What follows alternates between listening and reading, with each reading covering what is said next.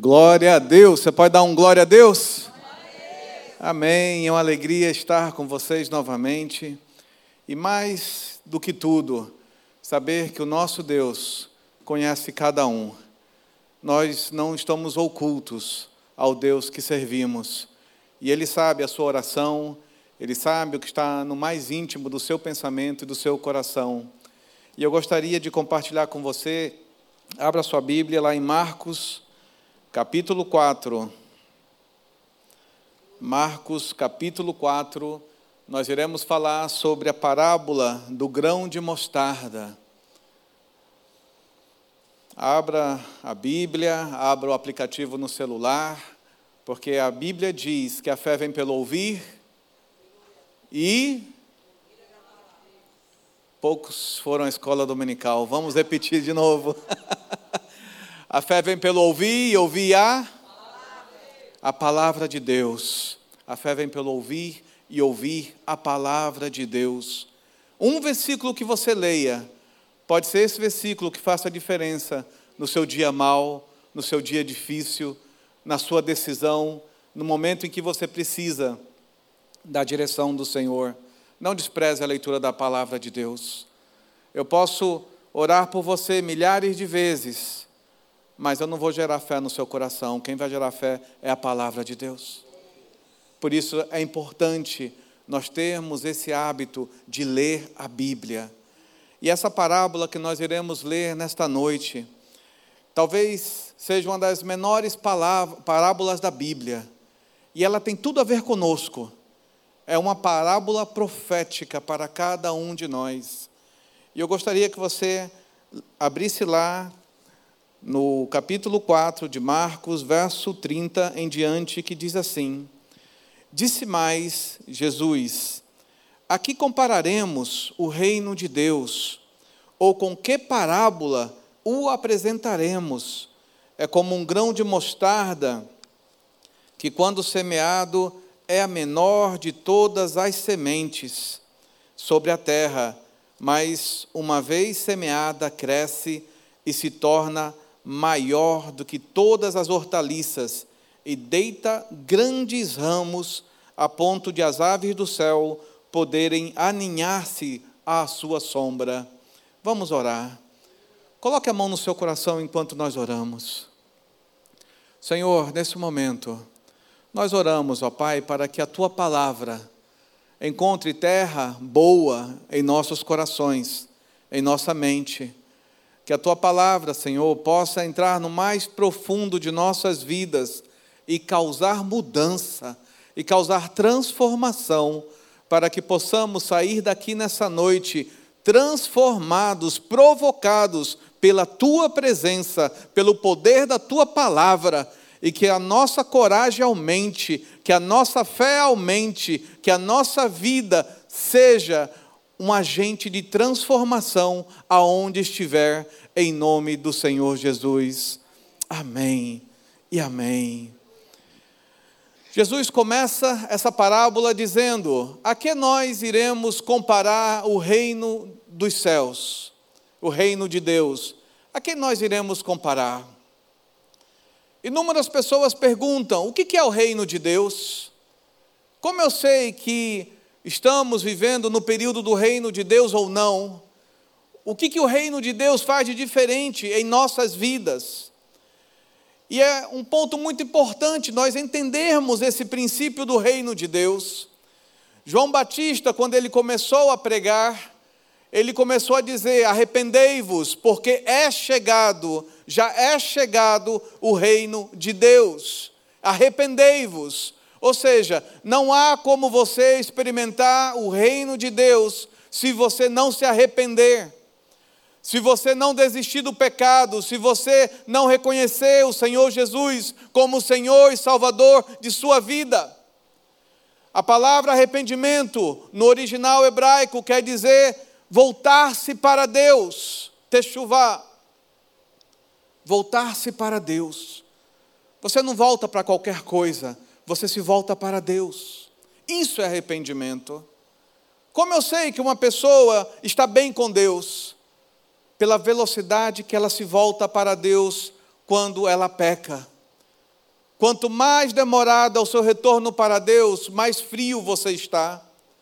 Quanto mais demorado é a sua sensibilidade para ouvir a voz do Espírito Santo que toca no seu coração, dizendo: não é esse caminho, não é, é essa decisão, não faça isso, isso vai te afastar da minha presença. Quanto mais você se endurece a voz do Espírito Santo, mais difícil é atechuvar o arrependimento. E vivemos dias em que tudo que está nessa terra é para nos afastar da direção de Deus, do controle de Deus, do governo de Deus. Vivemos dias em que somos ensinados em tudo o que acontece, em tudo o que vemos ou lemos sobre a permissividade. Não, isso não tem problema, é permitido, depende da tua cabeça, você tem que ter a mente aberta. Meus queridos, nem tudo que é inovação é progresso, nem tudo que é mente aberta te conduz a Deus. Nem tudo aquilo que você acha que está fazendo para ser politicamente correto, para agradar os outros, está agradando a Deus. O reino de Deus começa quando nós entendemos que nós estamos abandonando um reino de pecado, um reino do príncipe desse mundo, e estamos nos voltando para o reino do Criador de todas as coisas. E declaramos que Ele é o nosso Senhor e declaramos que Ele governa as nossas vidas em todas as áreas. Todos nós somos bombardeados diariamente por pensamentos que querem nos afastar de Deus, por sentimentos que querem nos afastar de Deus, por situações que querem nos provocar a pecar, por pessoas difíceis que querem nos fazer tropeçar. Parece que vivemos dias em que os chefes ficaram loucos, porque sabemos que a pressão no trabalho é normal. É normal a pressão no trabalho, mas opressão é demoníaco. E tem pessoas que têm vivido opressão no trabalho e não a pressão do trabalho. E há algo estranho aí. Há algo estranho aí. Nós não podemos nos acomodar quando nós começamos a ver que há coisas estranhas acontecendo. E aqui Jesus, ele traz uma parábola para nos ensinar sobre a grandeza do poder dele, sobre a grandeza do governo dele e como nós, como cristãos, temos que nos posicionar nesse mundo. E a primeira coisa que nós temos que entender é que existe um Deus que governa as nossas vidas. Ele governa as nossas vidas. Ele governa a sua vida? Ele governa a sua vida? Que o Senhor governe a sua vida, em todas as áreas. A palavra do Senhor diz, lá em Mateus 6,33: Buscai, pois, em primeiro lugar o reino de Deus, e todas as outras coisas vos serão acrescentadas. Ou seja, tem que haver um foco. O reino de Deus não é algo que você deixa ali no canto e vai acontecer de qualquer forma, não. Existe um foco existe uma dedicação, existe um esforço, existe um preparo. A Bíblia diz lá em Hebreus que sem santidade ninguém verá a Deus. Sem santidade ninguém verá a Deus. Podemos cantar, podemos orar, podemos jejuar, podemos falar bem, pregar bem, podemos ter palestras maravilhosas, mas se nós não buscarmos a santidade, nós não veremos a Deus. Porque o nosso Deus, ele não compactua com pecado. O nosso Deus, ele não anda de mãos dadas com o inimigo. O nosso Deus, ele não faz uma coisa contraditória à sua palavra. E hoje, infelizmente, há pessoas que acreditam que podem transformar a Bíblia naquilo que acham que podem transformar. Isso não é de Deus, isso é demoníaco. Isso é demoníaco. Talvez vocês pensem que a vida de líderes seja fácil, mas vocês não sabem quantas pessoas nos procuram para fazer casamento de pessoas que não são cristãs, porque é modismo fazer casamento cristão, então eu não sou cristão, a pessoa com quem eu vou casar não é cristã, e nós queremos um casamento cristão. Tem pessoas que nos procuram e dizem: Olha, nós queremos um casamento cristão, mas você reconhece Jesus como Senhor e Salvador de sua vida? Não. Você reconhece que se você se arrepender dos seus pecados, você terá um novo governo? Não. Eu quero continuar minha vida do jeito que está, eu quero um casamento cristão, mas eu não quero nada a ver com isso. São inúmeros as pessoas que falam isso para nós.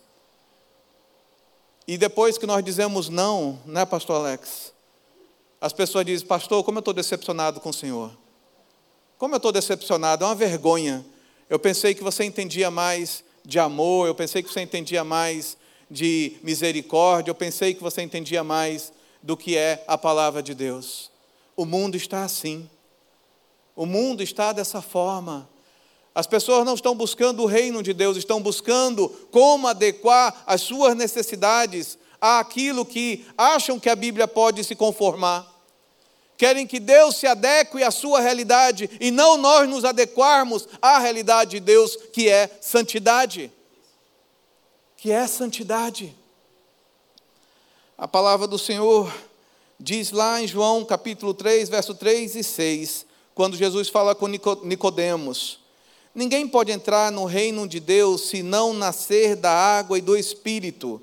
O que nasce da carne é carne, mas o que nasce do espírito é espírito. Nós não temos como entrar no reino de Deus se nós não nos arrependermos. Nós não temos como viver o reino de Deus se nós não lermos a Bíblia. Nós não temos como viver o reino de Deus se nós não formos cheios do Espírito Santo diariamente diariamente ter o desejo do Espírito Santo, diariamente querer a presença de Deus, diariamente querer que Deus nos conduza em todas as nossas decisões, porque caso contrário, seremos pessoas que estão desanimadas, estão preocupadas, estão ansiosas, estão com medo. Quantas pessoas nos procuram com medo? Medo da vida, medo do futuro, medo do trabalho, medo da escola, com medo de tudo, e perdem todo o seu potencial. Param de criar, param de usufruir do melhor que Deus tem através dos seus talentos. Não põe para fora os talentos porque tem medo, porque estão inseguros, porque não sabem mais o que é confiar em Deus. E aí nós lemos que Deus, Jesus, fala sobre o reino de Deus e entra no nosso ouvido e sai do nosso ouvido e a gente não entende o que é o reino de Deus. E o mais importante, que talvez nós temos que entender nessa noite, lá em Lucas capítulo 17, verso 20 e 21, se você puder abrir, é importante. Certa vez interrogaram a Jesus, perguntando: quando virá o reino de Deus? Olha que interessante essa pergunta. Perguntaram para Jesus: Olha, a gente está ouvindo tanto falar sobre o reino de Deus, mas quando é que vem o reino de Deus? E Jesus respondeu: O reino de Deus não vem de modo visível. O reino de Deus não vem de modo visível. Ele está em vocês. Ele está em vocês. Quando nós aceitamos Jesus como Senhor e Salvador de nossas vidas, o Espírito Santo habita em nós. E no momento que o Espírito Santo habita em nós, ele vai governar a nossa vida. Ele vai dirigir a nossa vida, ele vai provocar a nossa vida para agradar a Deus. O problema é que começa uma batalha interior entre o desejo da carne e o desejo de Deus. Entre os desejos que nos afastam da palavra do Senhor e os desejos que nos trazem para a palavra do Senhor. Tem muitas pessoas que estão andando em dois mundos. Vem aqui para a igreja para ser curado e sai pela porta para ficar doente novamente. E isso já virou um vício, já virou um processo, já virou uma coisa que todo culto está aqui para receber oração porque ficou doente quando foi lá fora. Porque quando sai lá fora é crente fraco, é crente medroso, é pessoa que não quer Deus, é pessoa que não toma decisão, vive em cima do muro o tempo todo. Ai, pastor, mas eu estou aqui hoje pela primeira vez e eu já ouvi falar desse Deus, mas eu tenho medo. Tem medo do quê? Do compromisso, da responsabilidade de ter uma vida guiada pelo Espírito Santo. Da coragem de servir a Deus de tal forma que você vai dizer não para o pecado da coragem que exige de todos nós que servimos a Deus, de abrir mão de tantas coisas que podem nos desviar da fé. Jesus ele diz: Ao que compararemos o reino de Deus? É como um grão de mostarda. É como um grão de mostarda. Talvez essa seja a nossa realidade. Aqui ele mostra duas coisas muito importantes. Primeiro, que não importa o teu tamanho, Deus te conhece. Não importa a sua origem, Deus te conhece. Não importa, sabe, a tua origem, não importa o teu diploma, não importa a tua formação, não importa quantos anos você tem de igreja, quantos anos você tem de vida, Deus te conhece. E ele bate a porta do seu coração e diz: Abre essa porta que eu vou te encher, diz o Senhor. Deus quer nos encher da Sua presença, mas será que nós queremos isso de Deus? Será que nós queremos ser cheios da presença do Senhor? Será que nós queremos andar conforme a palavra do Senhor, andando no Espírito, alegrando-se no Senhor? O que, que nós queremos de Deus? O que, que nós buscamos em Deus quando a gente vem para essas reuniões? O que, que nós queremos? Queremos que alguém coloque a mão nas nossas cabeças? Queremos que alguém cite o nosso nome? Queremos que alguém profetize direcionando? O que, que nós queremos? Qual que é o seu compromisso de volta para Deus depois que você tem uma profecia, depois que alguém põe as mãos sobre a sua cabeça, depois que você é curado? Qual que é o seu compromisso com Deus? É como uma semente. Nós não sabemos tudo na vida espiritual. É como um grão. Não sabemos tudo. Mas muitas vezes nós somos impacientes. Queremos que esse grão seja visto com grandeza e nós não aguardamos o processo do crescimento. Somos impacientes com as coisas. Ai, pastor, o senhor não entende porque eu estou enfermo. Meus queridos, todos nós nos enfermamos, quer seja por gripe, quer seja por doença pior. A diferença é que alguns mantêm alegria no Senhor, outros não. A diferença é que alguns continuam louvando a Deus, outros não. A diferença é que alguns continuam dizendo: Senhor, eu creio que tu vais me curar, e outros não. Um colega meu, pastor querido, ele compôs uma música há muitos anos atrás, o Ministério Coinonia. Ele me mandou uma mensagem dizendo que está fazendo a quarta sessão de quimioterapia lá em Goiânia. E ele disse: Olha, como é difícil. Muitas vezes você escreveu uma canção e de repente você tem que cantar aquela canção para você não perder a fé, porque o inimigo está ali te bombardeando, dizendo: Mas você fez tudo certo, porque pegou câncer. Várias pessoas chegam para nós, né, Pastor Alex? Poxa, mas eu fiz tudo certo porque a minha esposa me abandonou. Mas eu fiz tudo certo porque meu pai nos largou mas eu fiz tudo certo porque eu estou nessa situação. Meu querido, a questão não é o que você fez, mas é o que Deus pode fazer na tua vida. Você tem que manter a confiança em Deus. Nem tudo você tem controle. Nem tudo você tem controle. Mas não perca a sua fé pelo erro dos outros. Não perca a sua fé pela expectativa dos outros. Não perca a sua fé porque alguém está vacilando, porque alguém está errando, porque alguém não está andando conforme a palavra de Deus. E eu só espero que não seja você, essa pessoa que está tropeçando.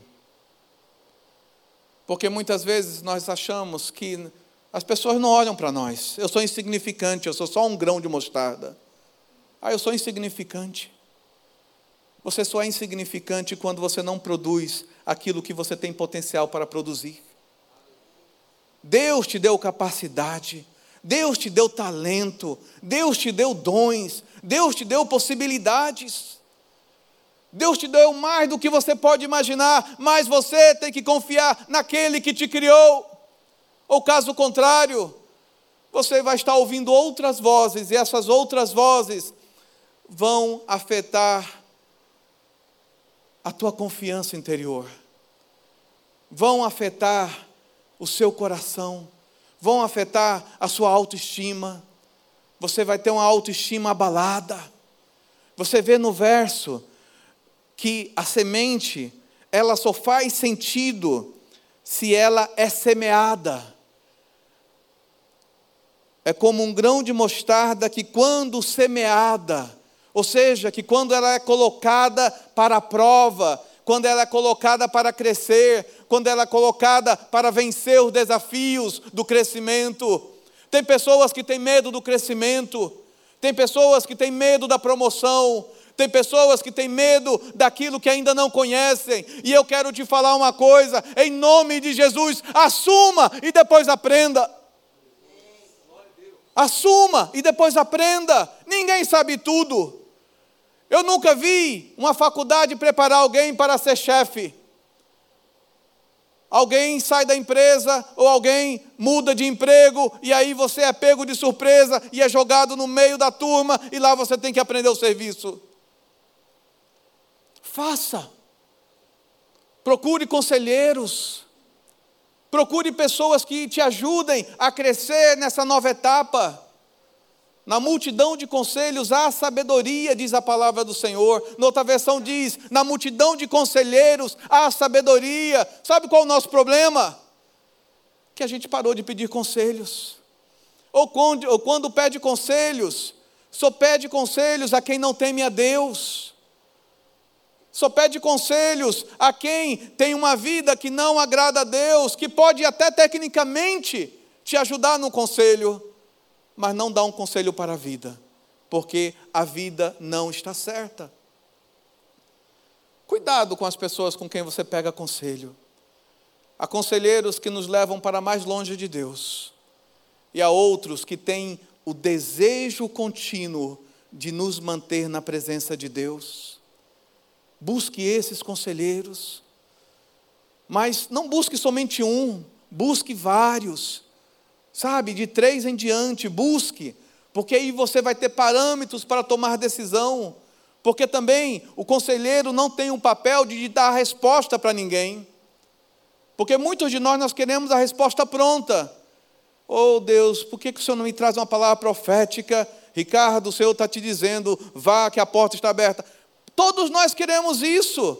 Que a palavra de Deus venha com o CPF, venha com a direção e venha com tudo, mas muitas vezes Deus já te falou e você não ouviu. Muitas vezes Deus está falando com você e você está resistindo. Muitas vezes Deus está tocando no seu coração e dizendo: é assim, faça assim. Mas você diz: não, se for assim eu não quero. O grão de mostarda só faz sentido se ele for jogado à terra. Se ele não for semeado, não tem serventia nenhuma. Assim é a nossa vida. Se nós não desafiarmos as nossas vidas, se nós não desafiarmos os nossos potenciais, se nós não aprendermos coisas novas, competências novas, se nós não buscarmos entender outras coisas, nós não vamos sair do lugar nós não vamos sair do lugar. E também nós não podemos tentar enganar a Deus. Algumas pessoas já me ligaram dizendo: ai, pastor, ah, o senhor trabalha na multinacional, o senhor pode me arrumar um emprego? Ai, posso. Mandar lá o seu currículo para a área competente, mas o cargo exige inglês. Que é isso, pastor? O senhor dá um jeitinho lá e, e eu entro. Pelo amor de Deus, meus queridos. Pelo amor de Deus. Se um dos pré-requisitos é que fala inglês, você tem que aprender inglês. Ai, pastor, mas eu não entendo por que tanta perseguição, por que tanta dureza de coração, por que não me aceito. Meus queridos, reveja o que você quer. Se prepare.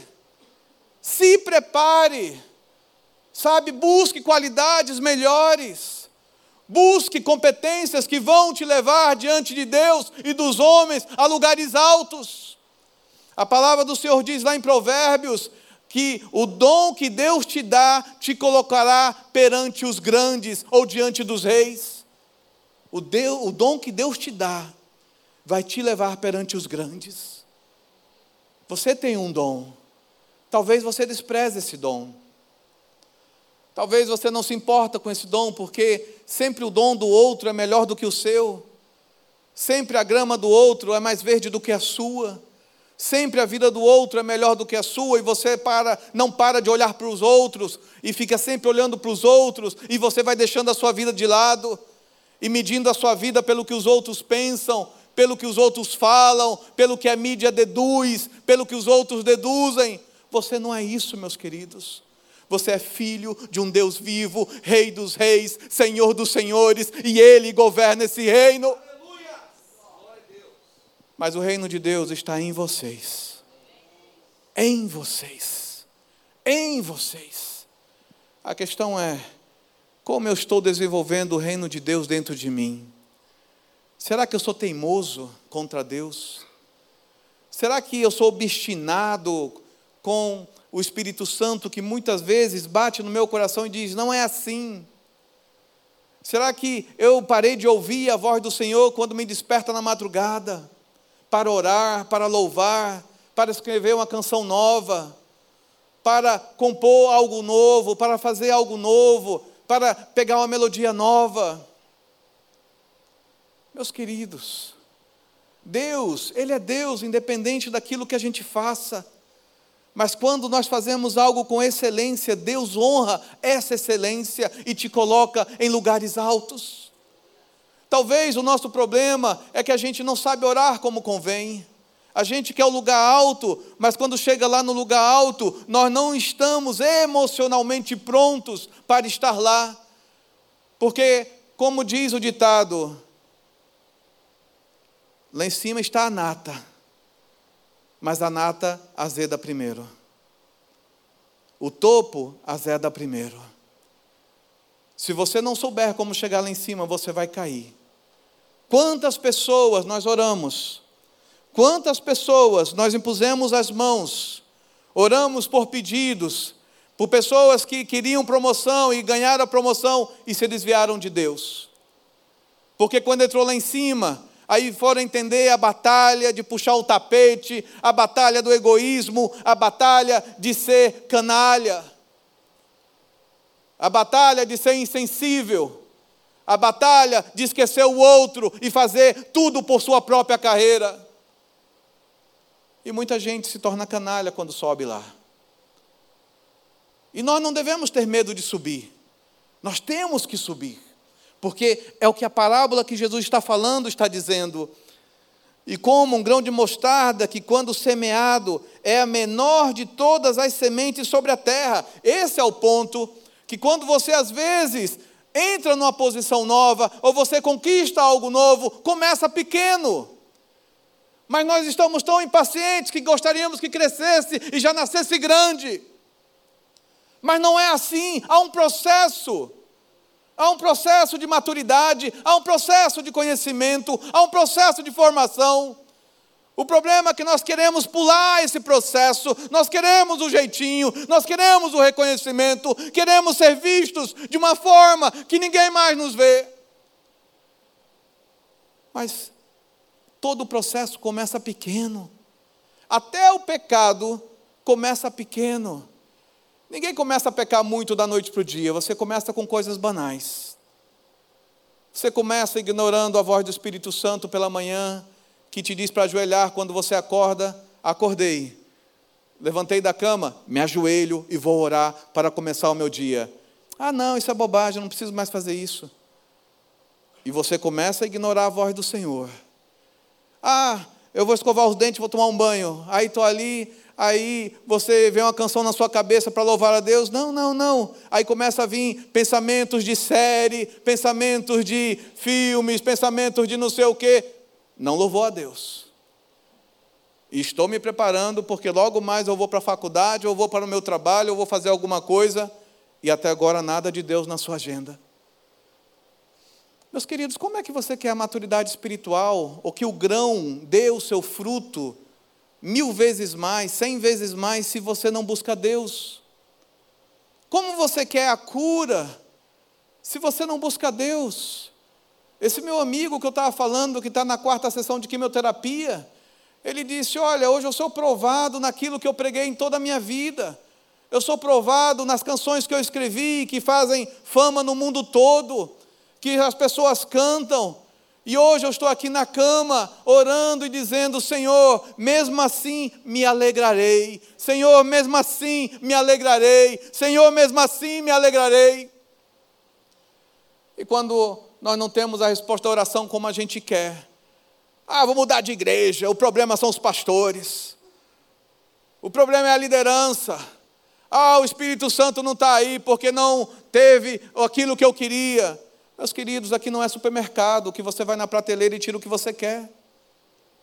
Aqui é um lugar onde nós buscamos a presença do Senhor para sermos cheios dEle e sermos santos na presença dEle e temermos a Ele para que nós possamos orar e os outros serem curados.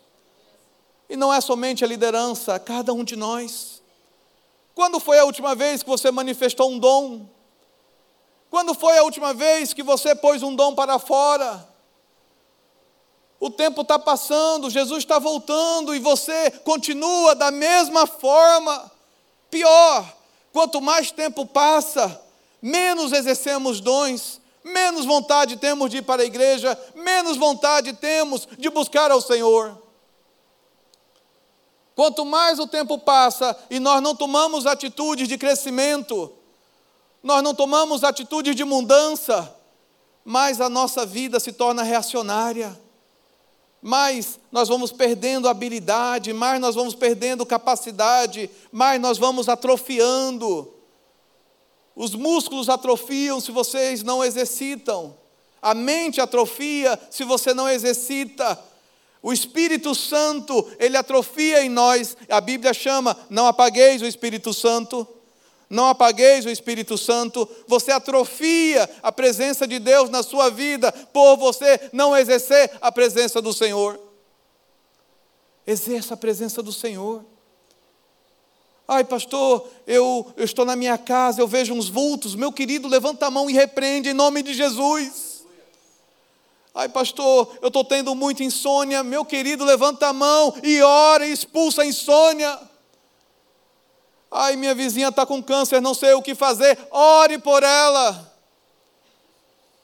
Ai, meu amigo perdeu o emprego, não sei o que fazer. Ore por ele e ajude a distribuir o currículo dele. Porque orar sem distribuir currículo também não vai ter revelação do outro lado. Tem que ser feito a sua parte. Manda o currículo, criatura. As pessoas dizem assim: ai, eu não sei por que não aconteceu. Você já falou? Não. Você já mandou o currículo? Não. Pelo amor de Deus, o que você quer? Você tem que fazer a sua parte, exerça a sua parte. Sabe por que muitos negócios não acontecem na sua vida? Porque você não ousa mais. Você deveria ousar um pouco mais. Sabe, bater mais na porta. Tentar mais uma vez. Qual o problema do não? Qual o problema das objeções? Todos nós sofremos todos os dias com objeções, com nãos. O não nós já temos, agora procure o sim. Trabalhe para o sim. Aprenda algo novo, um fato novo, para que te conduza ao sim. E Deus vai honrar o teu esforço. E Deus vai honrar a tua oração. E Deus vai honrar o teu suor. E Deus vai honrar a sua lágrima. E Deus vai te dar paz, mesmo diante da dor. Esse meu amigo, na quarta sessão de quimioterapia, postou um vídeo cantando ao Senhor e louvando ao Senhor. E ele disse: Agora eu sei o que Silas e Paulo passaram na prisão. Enquanto eles estavam acorrentados, eles louvavam a Deus. Talvez você esteja acorrentado em alguma área da sua vida nessa noite. Mas mais do que a minha imposição da mão, a imposição da mão do pastor Alex ou da liderança, é o que vai sair da tua boca. Porque quando você sair por aquela porta, as nossas mãos não vão estar lá para tocar você, mas a sua boca, os seus lábios e aquilo que pode sair de louvor a Deus vai continuar. E é isso que Deus quer de você. E é isso que Deus busca de você.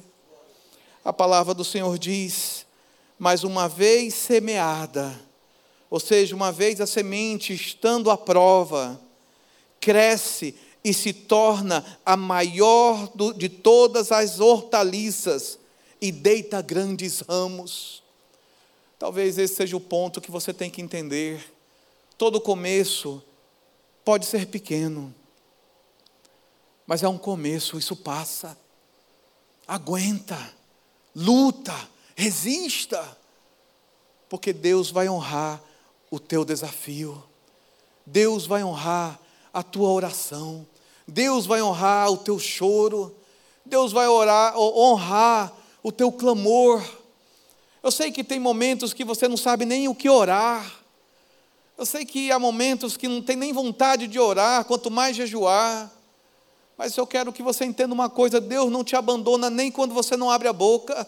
Ele continua ali do seu lado, Ele continua ali com você, Ele sabe que você pode estar se sentindo abandonado, solitário, sem ninguém que se importa por você, mas Ele olha para você e diz: Você é precioso, eu dei a minha vida por você e ressuscitei por você.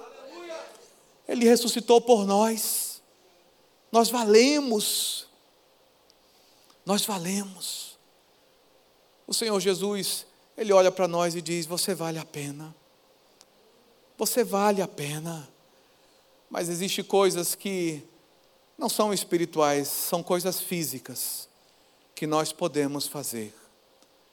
E talvez é esse exercício físico de aprender algo novo, aprender uma competência nova, de aprender a bater mais nas portas, saber se relacionar melhor, saber entender melhor as regras do jogo, é o que vai fazer toda a diferença. Porque a oração que nós fazemos é uma oração que Deus responde, mas muitas vezes essa oração respondida não nos agrada, porque nós não fomos específicos. Ah, Deus, eu quero um carro quebrado ou funcionando. Ah, Deus, mas tu sabe de tudo. Jesus, quando chegava de alguém enfermo, perguntava: O que você quer que eu te faça? Jesus ele perguntava: O que você quer que eu te faça? Diante de todas as coisas que você quer, o que você quer que Deus te faça? Pode aparentar uma pergunta simples, mas é profunda. Porque se você começa a pensar, Senhor, o que eu quero que o Senhor faça para mim hoje? Ah, Senhor, eu tenho essa lista de compras do que eu quero que o Senhor faça. Não, não, prioridade. Qual é a prioridade do que você quer que Deus faça para você? Talvez essas sejam as distrações que, como Tiago fala, que as nossas orações não estão dando resultado porque nós não estamos orando como convém, nós não estamos buscando como convém. E aí nós precisamos de muleta, nós precisamos de pessoas, nós precisamos dos outros para tentar turbinar a nossa fé, porque não sai do canto, porque eu não quero ler a Bíblia, porque eu não quero orar, porque eu não quero jejuar, porque eu não quero louvar, porque eu não quero ser santo. Meus queridos, Jesus está voltando e ele vai buscar uma igreja sem mácula e sem ruga. E nós somos a igreja do Senhor. Nós somos a igreja do Senhor. Já vimos inúmeras coisas nessa vida e muitas outras nós veremos. Então, nós temos que entender que a nossa vida, ela só faz sentido se ela se exercita, se ela busca crescimento, se ela busca, sabe, operar, se ela busca amadurecer, se ela busca florescer. Pode começar pequeno, mas vai virar grande. E a palavra do Senhor diz que uma vez que ela cresce, ela se torna a maior de todas as hortaliças e deita grandes ramos, a ponto de aves do céu poderem aninhar-se à sua sombra. Talvez esse seja um ponto crucial da nossa vida cristã.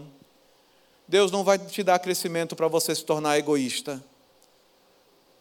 O teu crescimento é para você ser generoso. O teu crescimento é para que você possa abençoar os outros. O teu crescimento é para que outras pessoas tenham a mesma alegria que você está tendo. Porque se você está guardando para si, para que serve essa semente crescer? A semente só faz sentido se ela brota, se ela cresce e se outros são abençoados por ela. Ai, pastor, mas eu já fui muito decepcionado, eu já fui muito enganado. E quem não foi? Mas você não vai deixar de ser quem você é por causa da falta de caráter dos outros. Você não vai deixar a tua bondade por causa da, do caráter maligno do outro. Você não vai deixar de ser bom porque o outro é mau. Continue sendo bom, continue sendo uma pessoa que faz o bem, continue sendo uma pessoa que cresce, expande e os galhos atingem outras pessoas, mesmo que não mereçam. Porque quem sabe, no estender dos teus galhos, aquela pessoa se converte e ela se torna boa. Porque quem sabe, se aquela pessoa no estender dos seus galhos é tocada pelo Espírito Santo e aceita Jesus e a vida é transformada. Porque quem sabe, pela manifestação do seu dom, pessoas são curadas, pessoas são restauradas e pessoas são tocadas para se arrepender ao Senhor. Gostaria que você ficasse de pé nesse momento. Deus está aqui. E Ele mexe exatamente com o nosso coração, com a nossa mente. Ele mexe com a nossa pressa, que a gente quer plantar e amanhã já colher. Isso está errado. Há um processo. Temos que aprender a ter paciência de novo. Temos que aprender novamente a esperar no Senhor. Temos que aprender novamente a entender que Deus tem um tempo para todas as coisas há um tempo certo para todas as coisas, até para amadurecermos, até para fazermos, mas Deus não aceita que nós protelemos. O que é protelar? É quando você pode e você não faz, é quando você tem capacidade e você está com preguiça, é quando você tem o potencial e tem medo. Isso é protelar. Que nessa noite Deus liberte a todos que estão com medo para que não protelem mais, para que voltem a produzir, para que voltem a expandir, para que voltem a chegar a lugares longes, para que alcance outras pessoas sem temer a quem vai alcançar os seus galhos.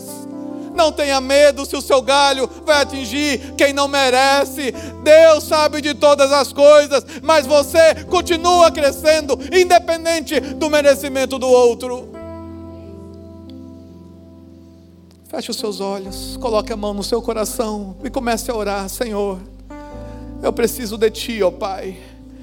Eu preciso de Ti, ó Pai, porque tenho andado impaciente, tenho andado buscando a aprovação dos outros, tenho buscado, Senhor, a atenção dos outros. Senhor, tenho buscado respostas para sementes que eu não plantei, Senhor, me perdoa, porque eu quero colher aquilo que eu não plantei, que eu não semeei muitas vezes. Oh Pai, eu não quero ser negligente, Senhor, na vida espiritual.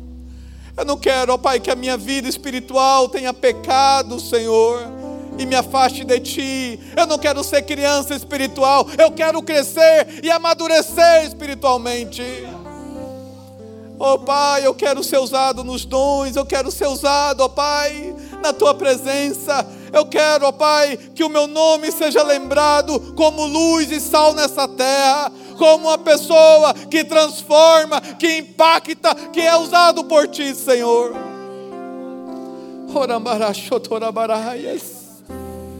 Se você ora em língua, comece a orar em língua. Comece a trazer de volta os dons que você deixou de lado, que você colocou na gaveta, que você deixou de exercer porque alguém te enganou, alguém te decepcionou, alguém fez você se passar por bobo. Você não se passa de bobo diante de Deus, porque Ele é o seu Senhor e é Ele que te capacita, é Ele que te chama, é Ele que te vocaciona É Ele que te estende a mão e te pega pela mão e diz: Tu és meu, eu te coloco nessa posição, naquela posição. Não tenha medo, diz o Senhor. Oh Deus, nesse momento, ó Pai, eu oro, ó Pai, por cada pessoa que está aqui. Eu oro, Senhor, para os desafios que vão enfrentar nessa vida ao sair por essas portas. Senhor, para que não haja mais medo, para que não haja mais insegurança e nem tampouco pressa, mas que saibam aguardar pacientemente no Senhor. Que aprendam a aguardar, a aguardar, Senhor, na tua resposta, a aguardar o processo, a aguardar, Senhor, o teu toque. Oh Pai, tem pessoas aqui, Senhor, que estão orando por experiências novas. Senhor, cria circunstâncias novas para que experiências novas surjam, ó Pai. Volte a despertar aqueles que despertavam na madrugada para te buscar de uma maneira diferente, ó Pai, com cânticos novos, com palavras novas, com composições novas, ó Pai. Ó Pai, eu repreendo, Senhor, todo o vulto, toda presença demoníaca nas casas dos teus servos, Senhor, que se deitem e durmam em paz, em nome de Jesus. Que se deitem e durmam em paz, que toda ansiedade caia por terra, que todo medo caia por terra, que ideias novas brotem, Senhor, ideias novas brotem, guarda os casamentos, guarda os relacionamentos de pais com filhos e de filhos com pais, guarda os relacionamentos na família, Senhor. Oh Pai, nós oramos, ó Pai, para que haja testemunhos. Que nessa semana, ó Pai, situações novas aconteçam para que pessoas venham testemunhar das tuas maravilhas, dos teus milagres. Senhor, que circunstâncias novas aconteçam para que as pessoas venham aqui contar a experiência que tiveram com o Senhor. E se alegrem no Senhor e inspirem outras pessoas a te buscar e a continuar te buscando, Senhor. Oh, Pai. Que todos aqui, ó Pai, não passem mais um dia sem ler a tua palavra, sem buscar a tua palavra, sem viver a tua palavra, Senhor. Eu os abençoo em nome do Senhor Jesus. Pai, que guarda-os no caminho de volta. Senhor, que ao voltarem para casa, sintam a tua presença. Se tiverem que orar por alguém, que orem. Se tiverem que expulsar demônios, que expulsem demônios. Se tiverem que orar por enfermos, que orem por os enfermos e sejam curados. Se é para tomar uma decisão nova, que tome uma decisão nova, Senhor. Mas que a tua presença os acompanhe, em nome do Senhor Jesus. Amém e amém. Aleluia.